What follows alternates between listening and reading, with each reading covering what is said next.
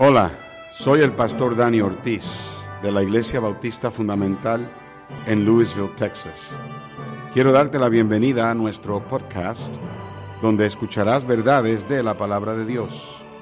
Oramos que sean una ayuda en tu crecimiento espiritual y una bendición para tu vida. Dios te bendiga. Esperamos que disfrutes el mensaje de la palabra de Dios. Tras Biblias al libro de Primera de Juan, capítulo 5, versículos del 1 al 4. Primera de Juan, el capítulo 5, versículos del 1 al 4. También tendremos las escrituras presentadas aquí en la pantalla para aquellos que desean verla desde la televisión y también allá en el canal de YouTube. Ahí tienen la referencia. Esperamos puedan participar ah, atendiendo allí en, en donde estén mirando el servicio. Primera de Juan, capítulo 5, puestos de pies, hermanos, para la lectura de la Biblia. Yo voy a leer el primer verso. Ustedes se unen conmigo en el segundo yo leo el tercero y todos una vez más en el cuarto. Primera de Juan 5.1 dice, todo aquel que cree que Jesús es el Cristo es nacido de Dios, y todo aquel que ama al que engendró, ama también al que ha sido engendrado por él. ¿Todos?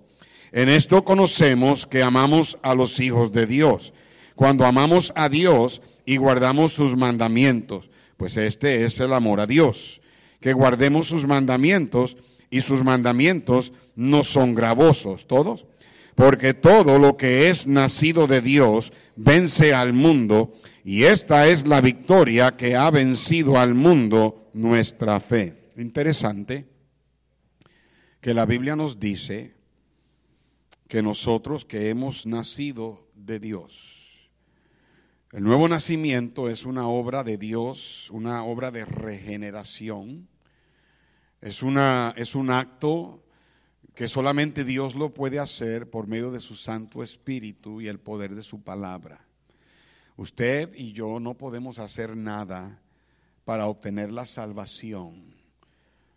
Somos depravados, somos pecadores. De hecho, somos tan pecadores que en nosotros no hay nada nada, absolutamente nada que haga que haga que usted y yo deseemos buscar a Dios.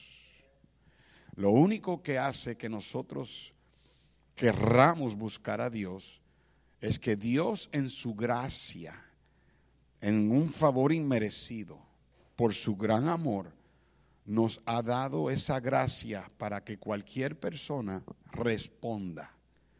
Él ha dado su luz para que el que responde a la luz, entonces Dios responde a la persona.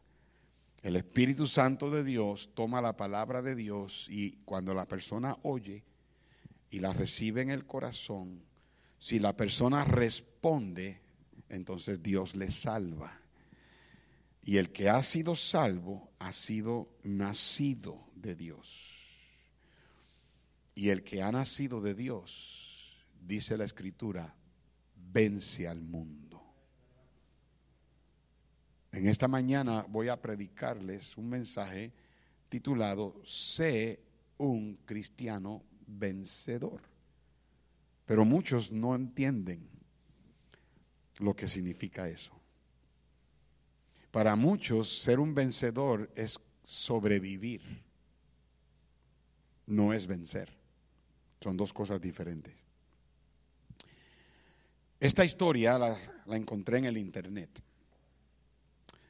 Jim Ryan fue un miembro del Congreso de los Estados Unidos desde el 2000 al 2006. Él fue nombrado en el 2006 como el miembro del Congreso más conservativo de los Estados Unidos de América. Jim Ryan nació en el 1947. Él fue el primer estudiante de la preparatoria o de la high school que corrió la milla en menos de cuatro minutos. Fue un atleta quien ganó varias medallas en las Olimpiadas en diferentes países. La primera vez que Jim corrió la milla, la corrió en 5.37 minutos, 5 minutos 37 segundos. Luego él bajó a ese récord a 4 minutos 21 segundos. Su entrenador lo animó a tratar de correrla en menos de 4 minutos. El récord era 4.8. El correrla en menos de 4 minutos era un récord que nadie lo había hecho.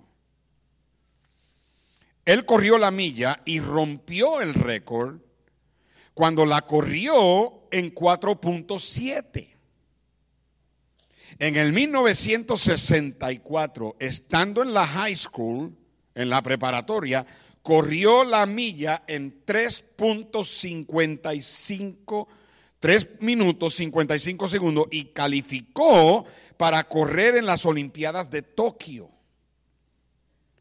En el 1966 rompió el récord otra vez corriendo la milla en 3 minutos 51, minutos 51 segundos, siendo el corredor de la milla más veloz del mundo. Claro, porque yo no, yo no corrí. En el 1972, Jim Ryan fue salvo. Él era la esperanza de Estados Unidos de obtener la medalla de oro en las Olimpiadas de Alemania. Pero esa esperanza se fue cuando en la carrera de calificación Jim se cayó al suelo unos 500 metros antes de la meta final. En la grabación por video se pudo probar que la caída fue provocada por otro corredor, pero aún así los jueces no quisieron reincorporarlo en la carrera. Jim se había preparado todo el año para esa carrera y ahora le estaban privando de lograr sus sueños.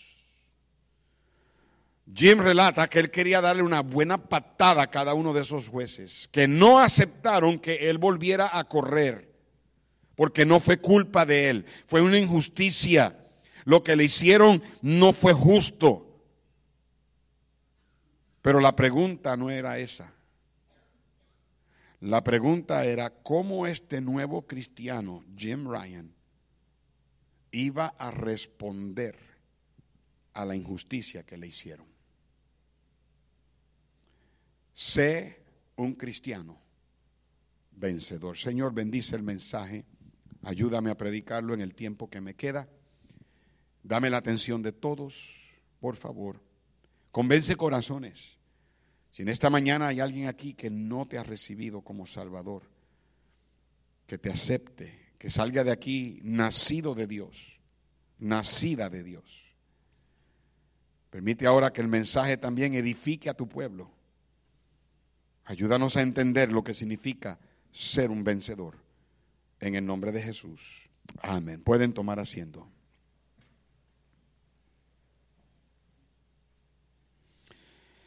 En primera de Juan 4, perdón, 5, versos 4 y 5, porque todo lo que es nacido de Dios vence al mundo, y esta es la victoria que ha vencido al mundo, nuestra qué?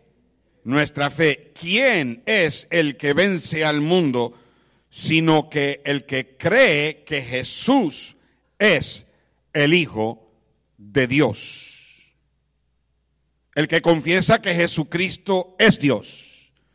Porque Jesús es Dios. Dios en carne. La Trinidad, la doctrina de la Trinidad es una de las doctrinas fundamentales de la Biblia. Que a través de la Biblia, desde su comienzo en Génesis, cuando Dios mismo dijo, hagamos al hombre a nuestra imagen según nuestra semejanza. Dios hablando en plural, Elohim, Dios Padre, Hijo y Espíritu Santo. Cristo dijo en Juan 17 que Él ah, ah, habló de la gloria que Él tenía con el Padre cuando Él estaba en la gloria antes de la fundación del mundo. El Señor Jesucristo le dijo a los discípulos, yo soy el camino y la verdad y la vida, y nadie viene al Padre sino por mí. Y uno de los discípulos le dijo, Señor, muéstranos el camino y nos basta. Y, Cristo le dijo, tanto tiempo he estado con ustedes El que me ha visto a mí, ha visto al Padre. Y él mismo dijo, porque el Padre y yo, uno somos. Y hay gente que no puede comprender y entiendo si tú tratas de comprender algo así, humanamente hablando, no puedes entender cómo es que Dios y el Hijo son los mismos cuando Jesús vino a la tierra, estuvo aquí. Tal vez eh, humanamente no lo podemos entender, pero en la Biblia es claro que Dios es Cristo eh, y Espíritu Santo, los tres, no son tres dioses, es un solo Dios, tres personas. Es como nosotros que dice la palabra de Dios que nuestro ser es espíritu, alma y cuerpo. Somos tres en uno. Usted está viendo por fuera el carapacho, el cascarón, el cuerpo de Dani Ortiz. Pero si ahora mismo yo muero y me voy al cielo, este cuerpo lo van a poner dentro de un ataúd aquí al frente.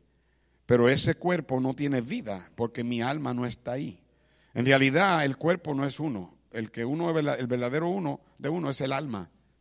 Eso es lo que te hace a ti sentir. Cuando a ti eh, vas a martillar algo y el martillo se equivoca y en vez de martillar el clavo, martilla tu dedo y el dolor viene, ese dolor viene no porque el cuerpo te dice que tienes dolor, es el alma que te dice que tienes dolor, porque tú puedes quitar el alma de un cuerpo, ponerlo en el ataúd y darle con el martillo al dedo de ese, de ese, de ese cadáver a ver si, si responde. si responde, yo soy el primero que salgo por esa puerta.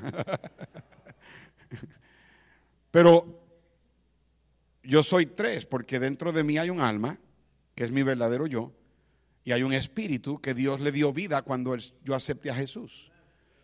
Dios es espíritu y los que le adoran es necesario que le adoren en. Entonces, el espíritu es lo que se comunica con Dios. El alma se comunica con el hombre, es, el, sentir, el, el verdadero yo, la voluntad, los pensamientos, las emociones. El cuerpo se comunica con el arroz y la bichuela y las tortas y las hamburguesas y el pollo y, y la bandeja paisa. Oh, señora Luz, eso es Qué rico es, ¿verdad? Uf, eso es muerte lenta. Mm. Cuando yo voy allá a Colombia y pido una bandeja paisa, eso es para después, yo no sé si en la carne o en el espíritu, pero soy arrebatado al tercer cielo. Mm. Dios es Padre, Hijo y Espíritu Santo. Y es necesario que una persona entienda que usted no puede ser salvo, salva, si usted no recibe o no acepta que Jesús es Dios. Y aquellos que lo han aceptado y han recibido a Jesús, dice la Biblia que son los que vencen al mundo. Y nuestra victoria es la fe. La Biblia en este pasaje usa la palabra vencer. En inglés es la palabra overcome. Overcome.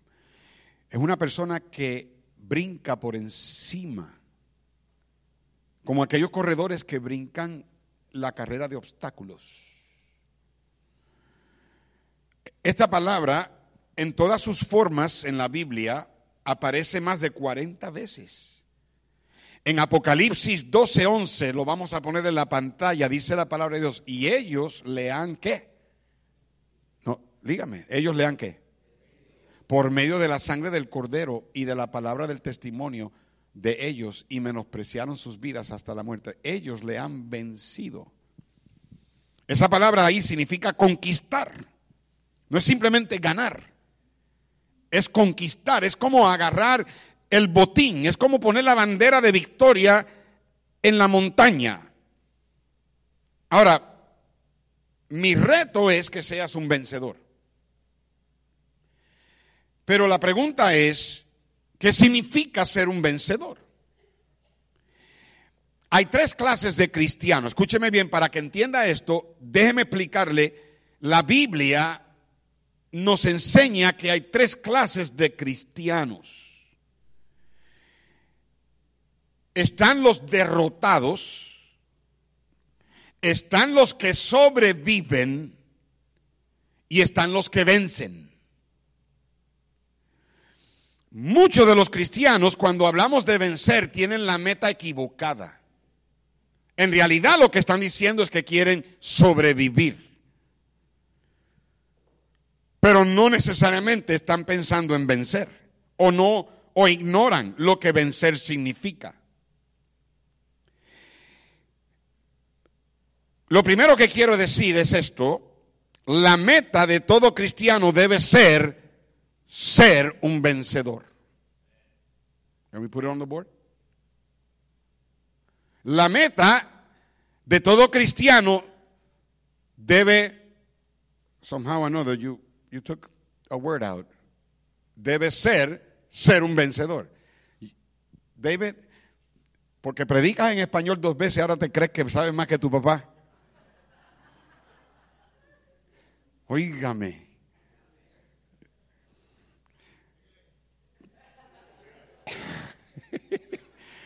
Ah, ah, yo puedo entender, él pensó que a lo mejor cometió un error y estaba tratando de ayudar a su papá y este porque pensó que la palabra estaba escrita dos veces. And that's good, mijo. You, caught it, but uh, this time I never seen my son so red like I do, do now anyways. Uh, la meta de todo cristiano debe ser ser un vencedor. Les dije que hay tres clases de cristianos, los que vencen, los que sobreviven y los que son derrotados. Lo peor que le puede pasar a un cristiano en este mundo es ser derrotado. Es lo peor que puede pasar. Te voy a decir por qué. Porque la Biblia dice en Romanos 8, antes somos más que por medio de aquel que nos amó. Eh, eh, para mí es ilógico, ahí está, la meta de todo cristiano debe ser, ¿qué? Ser un vencedor. Si la Biblia nos dice que somos más que vencedores, qué tristeza es que un cristiano sea derrotado. Que a un cristiano, que un cristiano sea vencido. No podemos ir al infierno, gracias a Dios, vamos al cielo, amén.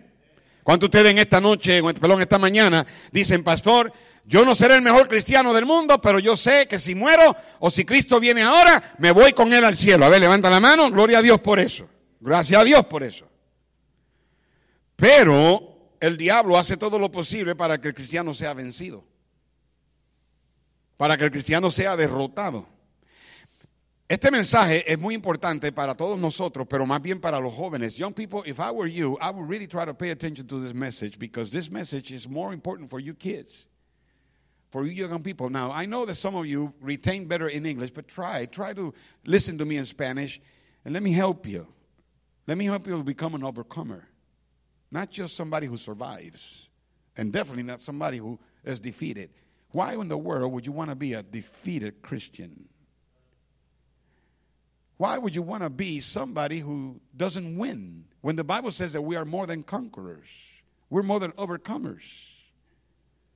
Yet, some of you young people live completely defeated. Viven totalmente derrotados. Are you listening? El diablo hace todo lo posible para que tú y yo seamos derrotados. Mira en segunda de Pedro, capítulo 2, verso 20. Ahí está en la pantalla. Ciertamente, si habiéndose ellos escapado de las contaminaciones del mundo, por el conocimiento del Señor y Salvador Jesucristo, errándose otra vez en ellas, son qué? Vencido su postrer estado viene a ser peor que el primero.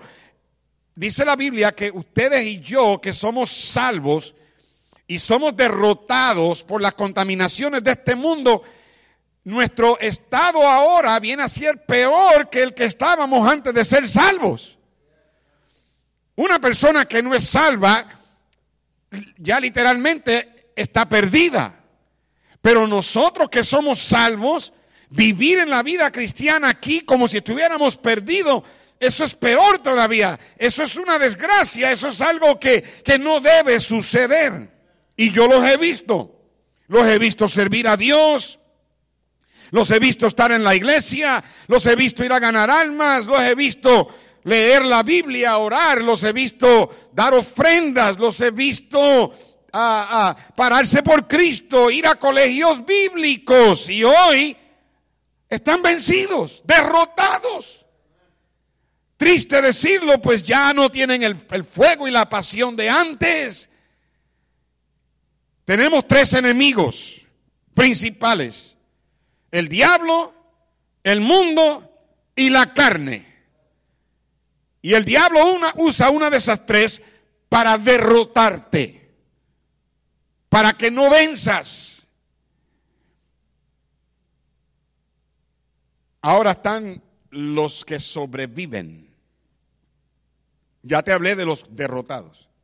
Yo espero que aquí no haya nadie así, pero lo más probable es que estoy hablando con algunos de ustedes que en un momento dado tú estabas mejor en la vida cristiana que ahora. Estás echando para atrás.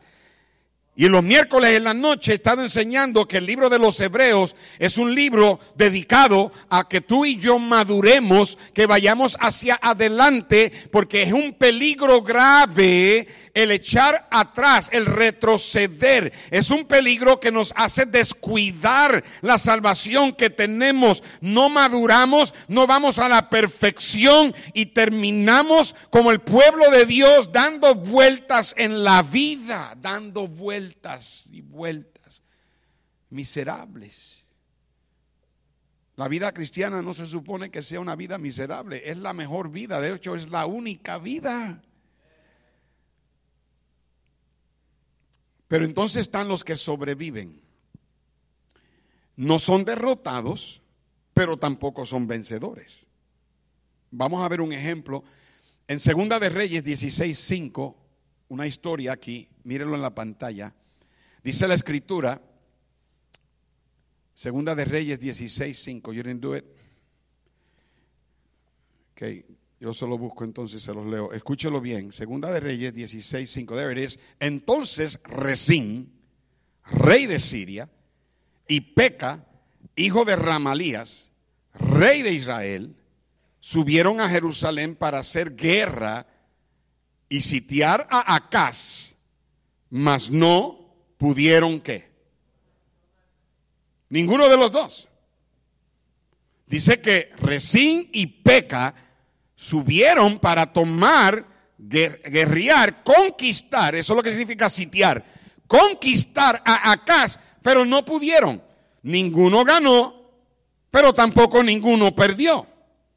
Y el principio aquí es que muchos cristianos ni ganan ni pierden, solamente sobreviven.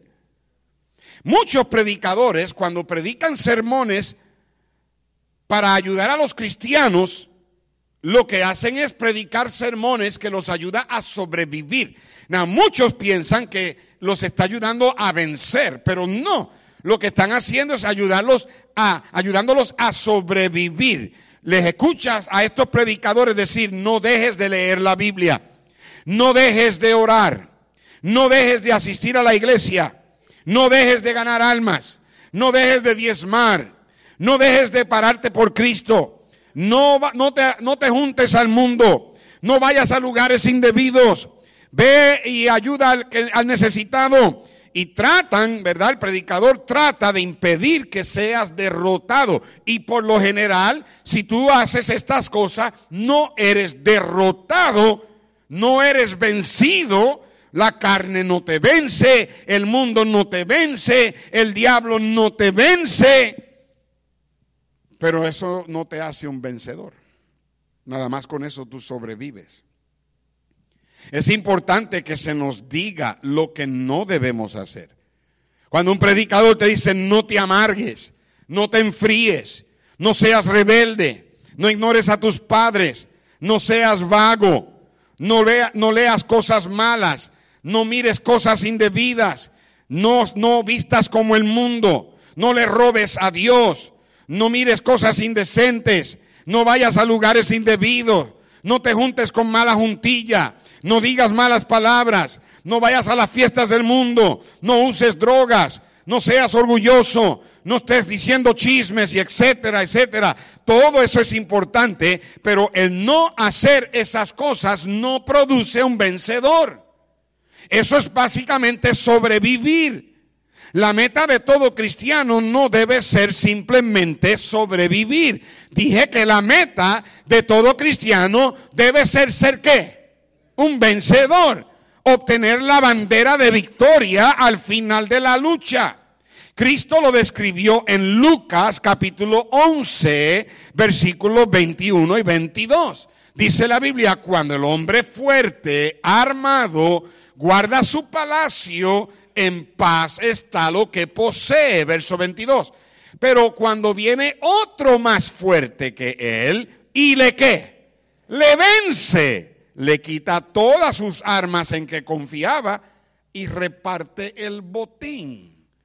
So, el primero prácticamente estaba sobreviviendo. Este que venció le quitó. Lo venció. Y, y agarró el botín. Y yo quiero retarlos a ustedes, especialmente ustedes jóvenes, a que obtengas el botín, que venzas. Déjame explicártelo de esta manera. Un joven o un cristiano es derrotado cuando se revela en contra de sus padres. If you are a teenager here and you are rebellious, and you mistreat your mom and dad, tú maltratas a tus padres, tú eres un irrespetuoso, tú uh, tienes mala actitud con ellos, tú le desobedeces y tu papá y tu mamá tienen que estar peleando contigo porque eres un rebelde, tú eres un cristiano derrotado. You are a defeated young person. El joven que sobrevive no se revela en contra de sus padres no, se, no, no, no desobedece, hace lo que tiene que hacer. Ese es el que sobrevive. La mayoría de la gente piensa que ese es el que vence. No, ese sobrevive.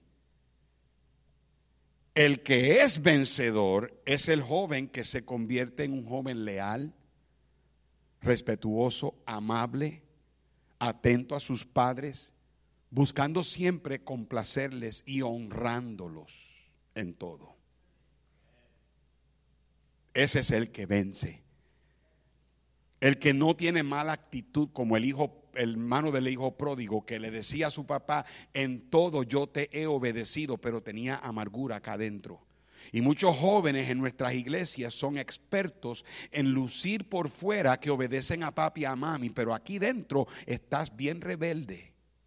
No puedes esperar a los 18 para largarte. Ese joven sobrevive. Pero el joven que vence es el joven que le da su corazón a sus padres, está atento a ellos, los honra, les agrada, les, les es respetuoso y amable. ¿Me están siguiendo? Por ejemplo, un cristiano que está en drogas es un cristiano derrotado.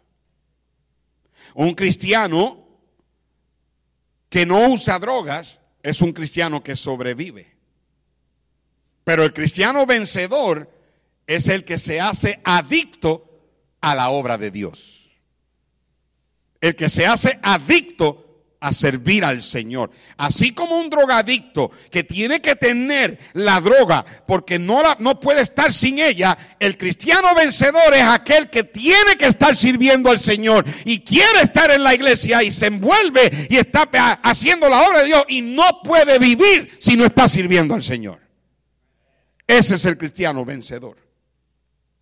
Por ejemplo, un padre o una madre que deja que sus hijos hagan lo que quieran y no tiene control de ellos es un padre, un una madre cristianos derrotados. Padres que no dejan que sus hijos hagan lo que quieran son padres que sobreviven. Pero padres vencedores son aquellos padres que ayudan a sus hijos a hacer lo que Dios quiere. No mi voluntad, sino la tuya. Por ejemplo, un esposo derrotado es aquel que maltrata a su esposa, la ofende. Un esposo que sobrevive es aquel que no la ofende. Pero un esposo vencedor es aquel que la ama como Cristo amó a la iglesia. Por ejemplo, hay muchos amenes ahora, yo no sé si es que están dormidos o que están bajo convicción, pero yo tú diría amén para que nadie se dé cuenta de que Dios te está hablando.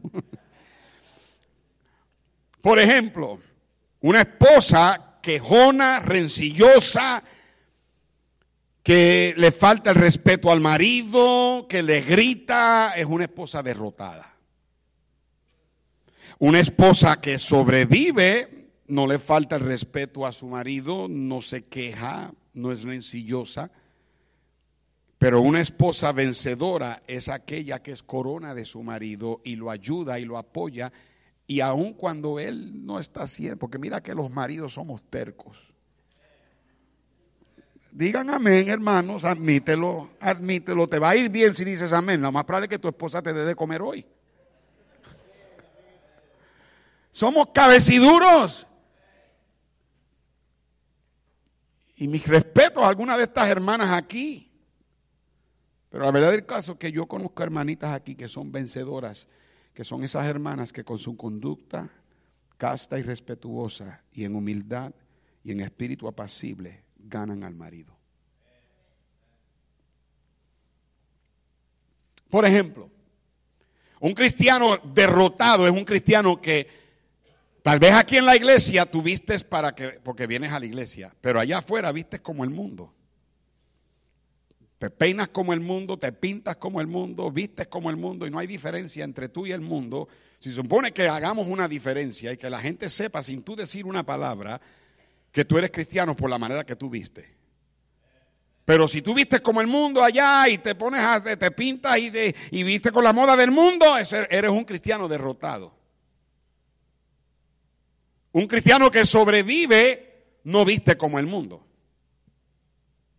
Pero un cristiano vencedor no solamente no viste como el mundo, sino que viste de tal manera que le trae honra y gloria al Señor y deja que la gente sepa, mira, ese, ese es cristiano. Por ejemplo, un cristiano que no diezma y no le da a Dios lo que es de Dios es un cristiano derrotado. Además de ser un ladrón, porque la Biblia dice que le has robado el Señor, eres un cristiano derrotado. Pero un cristiano que da el diezmo y da sus ofrendas es un cristiano que sobrevive. Pero un cristiano vencedor es aquel que no solamente le da a Dios cada semana lo que es de Dios, pero busca invertir en la obra de Dios y busca ayudar al necesitado y sabe que Dios le ha dado para compartir, para que la obra de Dios siga adelante. Un cristiano derrotado es aquel cristiano que se pone a ver películas indecentes. Como en el mundo tú te pones a te, sientas a ver una película donde tienen mencionan el nombre de Dios en, en maldiciones y mencionan toda clase de palabras obscenas y feas y all these four letter words and you got, how in the name of common sense you can sit down and watch a movie where they take God's name in vain and they use God's name as a curse word and you actually hear all these dirty and, and, um, and filthy words and you sit there and you don't do anything. It's beyond my comprehension. How in the world ¿Cómo en el mundo puedes tú decir que eres cristiano y ahí estás metido en una película con toda clase de, escenas ah, inmorales donde están teniendo toda clase de, de indecencia and you sit there? Eso es un cristiano derrotado.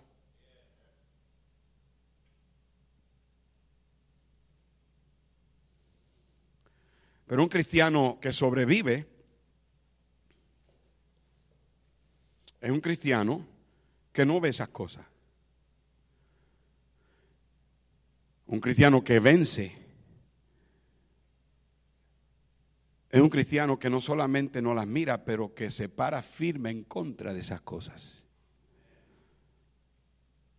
Y aun cuando otros te las presentan y te dan la tentación de estar en ese lugar, tú no te da vergüenza y decir, lo siento, pero yo eso no lo voy a mirar. O cuando estás mirando algo, un deporte como ahora que vienen las series semifinales de béisbol.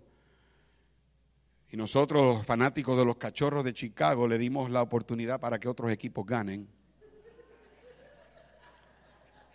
Houston no va para ningún lado. Los Texas Rangers van a ganar. So, are you a Houston Astros fan? Ujieres, sáquenlo de aquí, échenlo de mano y pie a donde será el lloro y el crujir de dientes. Está bien que nos podamos ver un, un equipo de fútbol, pero de momento vienen los comerciales con las bebidas y las mujeres mal vestidas y un cristiano vencedor cambia el canal o lo pone en un canal que no tiene sintonía porque sabe que no quiere ver esas cosas. Como decía el pastor Parado, uy, me están mirando feo. Muchos cristianos son felices con sobrevivir. Pero yo te reto a que seas un cristiano vencedor. Número dos, esto es bien importante, especialmente para los jóvenes. En la Biblia no se especifica la edad de jóvenes. Cristo tenía 12 años cuando él estuvo en el templo por cinco días después de haberse perdido de sus padres. Tal vez esa es la edad que comienza la juventud. También él comenzó su ministerio a los 30 años.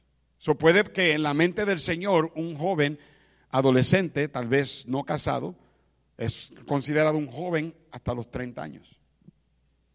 Los de 20 años eran considerados adultos cuando iban a la guerra o se casaban. En Primera de Juan capítulo 2, versículo 13, mírenlo en la pantalla, dice la palabra de Dios, os escribo a vosotros padres, porque conocéis al que es desde el principio. Os escribo a vosotros qué? Jóvenes, porque habéis qué? Vencido al maligno. En el verso 14 dice la Biblia, os escribo vosotros padres porque habéis conocido al que es desde el principio. O es, os escrito a vosotros jóvenes porque sois qué? Fuertes y la palabra de Dios permanece en vosotros y habéis qué? vencido al maligno. tal parece que la Biblia le da un poco más de importancia a esto en referencia a los jóvenes. Si ustedes aquí jóvenes, young people here, if you're between 12 and 30 years old, why is this so important for young people? ¿Por qué es que esto es de tanta importancia? Te digo por qué.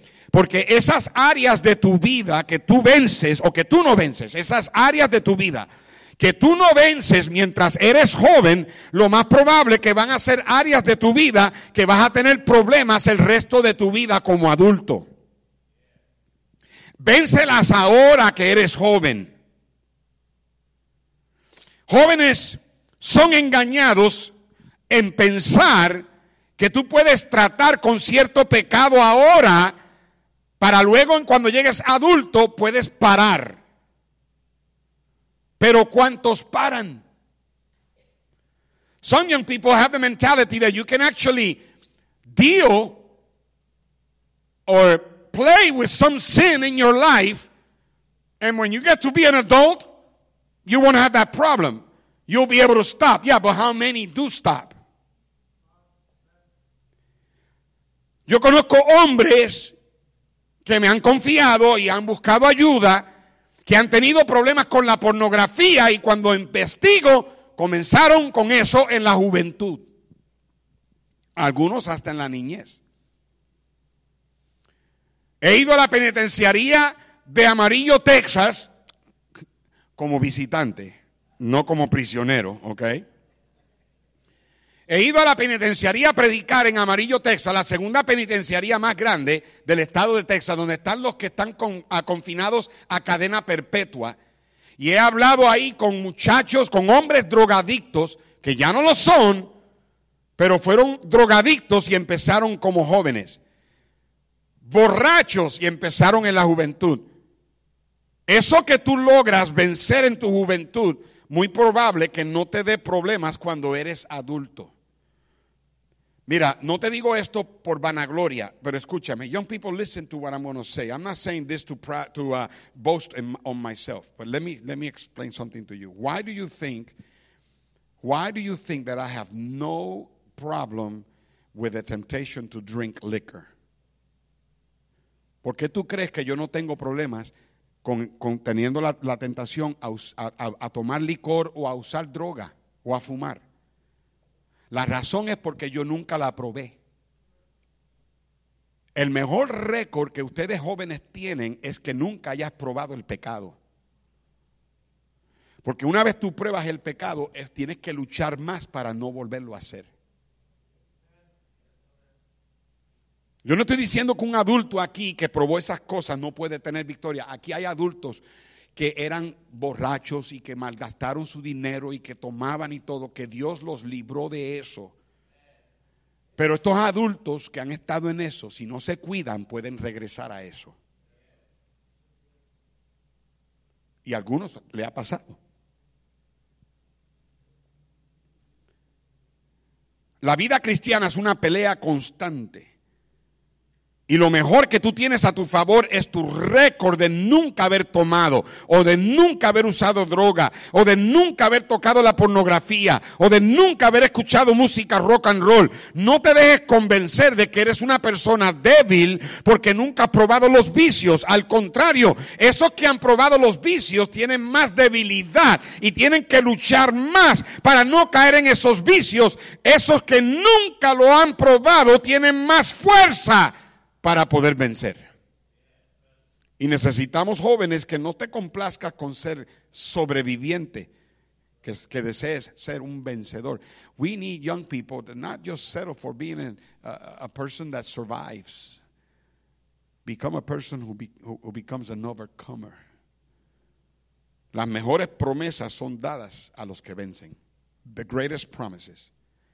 En Apocalipsis 2.7 dice la Biblia, el que tiene oído, oiga lo que el Espíritu dice a las iglesias, al que venciere le daré a comer del árbol de la vida. En, el 2.11 dice la Biblia, al que venciere no sufrirá daño de la segunda muerte.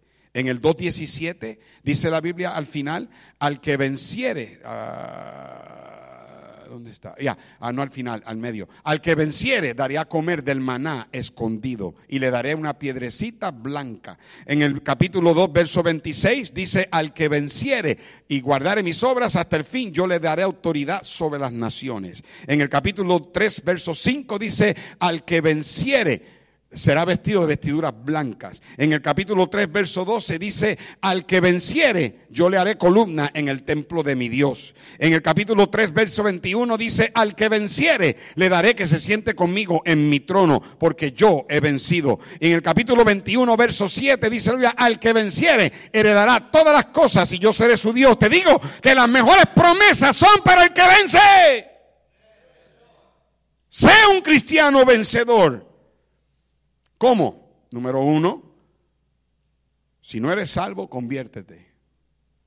Si en esta mañana usted está aquí y no conoce a Cristo como su Salvador, para ser un cristiano vencedor tienes que primero convertirte a Cristo.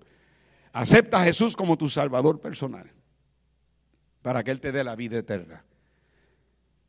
Una, una persona no es automáticamente un cristiano porque viva, vaya a una iglesia o que cree en Dios. Número dos, Usa el recurso que se te dio cuando fuiste salvo. En primera de Juan 4:4, la Biblia dice, hijitos, vosotros sois hijos, sois, ah, sois de Dios y los, y los habéis vencido porque mayor es el que está en vosotros que el que está en el mundo. ¿Qué significa eso? Que cuando tú y yo fuimos salvos, la persona de Cristo, de Dios, el Espíritu Santo, entró a vivir dentro de ti. Y tú y yo no tenemos que vivir derrotados, no tenemos que simplemente sobrevivir. Tú y yo podemos ser vencedores porque quien vive dentro de nosotros. Número tres, ejercita tu fe. En primera de Juan 5:4 dice la Biblia, porque todo lo que es nacido de Dios vence al mundo y esta es la victoria que ha vencido al mundo, nuestra fe. La fe viene por Él y el oír por la. Número cuatro, busca y encuentra la ayuda de otros. En Mateo 16, 18 la Biblia dice, Cristo le dijo a Pedro, yo también te digo que tú eres Pedro y sobre esta roca edificaré mi iglesia y las puertas del Hades o del infierno no prevalecerán contra ella.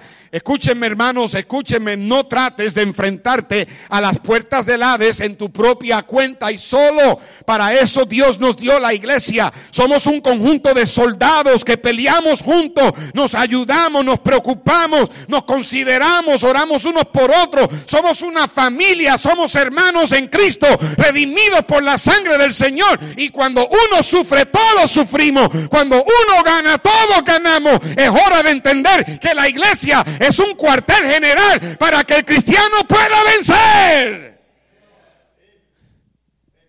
No lo hagas solo. Dios te ha dado hermanos en Cristo que se preocupan y te aman. Por eso tenemos oración juntos, oramos unos por otros. Por eso el diablo trata de destruir la unidad de la iglesia, para que la iglesia no pueda prevalecer contra las puertas del infierno. Hermanos, necesitamos la iglesia. Ustedes que están en casa y se conforman con solamente verlo en YouTube, salte de casa y ven a la iglesia. No la tomes en poco, no sobrevivas, vence. Y número cinco, descubre, cree, vive y propaga las verdades de Dios. En segunda de Corintios 10, 4, la Biblia dice que las armas de nuestra milicia no son carnales. Nuestra arma ofensiva es la espada del Espíritu, la palabra de Dios. Yo no tengo que ser un guerrero para saber esto, que de la única manera que una persona puede pelear con una espada es aguantándola bien apretada. Y tú no puedes agarrar la verdad y que no te la tumben de la mano si no la agarras bien apretada. Eso fue lo que sucedió cuando yo cumplí los 12 años y mi papá me regaló mi primera Biblia. Y desde ese entonces él me decía, Dani, haz a Dios real en tu vida.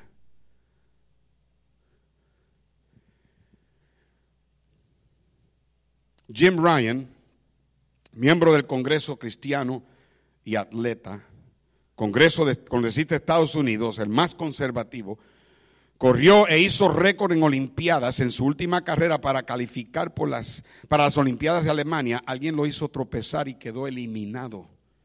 Los jueces no lo reincorporaron en la carrera y por mucho tiempo Jim vivió amargado, amargado con esa gente, amargado con la situación. Fue una injusticia, esto no fue justo, no fue culpa mía, me descalificaron por la culpa de otro. Hasta que una noche, cuando el Señor le convenció en el corazón de su amargura, Jim le pidió perdón a Dios y fue completamente liberado de la amargura que lo estaba derrotando en la vida. Un cristiano derrotado es un cristiano que no perdona y vive amargado. I'll never forgive.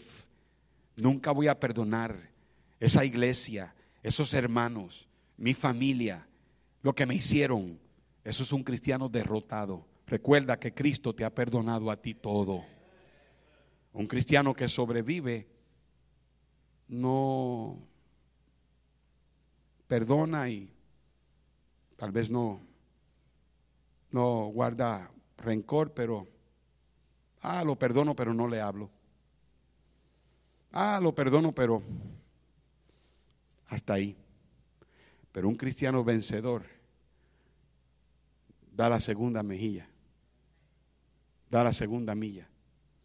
No solamente perdona, pero aquellos que son sus enemigos, ora por ellos. Le da de comer, le da de tomar. Lo ayuda si es necesario. Jim estaba derrotado por la amargura, pero fue liberado y luego él dio testimonio de cómo Dios tuvo que descalificarlo. Dios, él se dio cuenta que fue Dios el que permitió que lo descalificaran de esa carrera de tanto prestigio para hacerlo un verdadero vencedor en la vida cristiana. Algunos de ustedes tienen situaciones en tu vida que Dios ha traído y te ha decepcionado, te ha traído quebranto, te ha traído lágrimas, alguien te ha hecho daño, alguien te ha herido, alguien te ha amargado y tú vives con ese resentimiento y tienes esa espina y no la puedes dejar. Y no, por eso no tienes una relación personal con Dios, por eso no lees la Biblia, por eso no puedes orar. Porque ¿cómo puedes tú orar estar estando enojado con tu hermano? Es hora de que dejes de ser un cristiano derrotado ya. Somos más que vencedores. Es hora de que no simplemente sobrevivas. Es hora de que venzas. Pablo dijo en Romanos 8:37, antes, en todas estas cosas somos más que vencedores por medio de aquel que nos ama.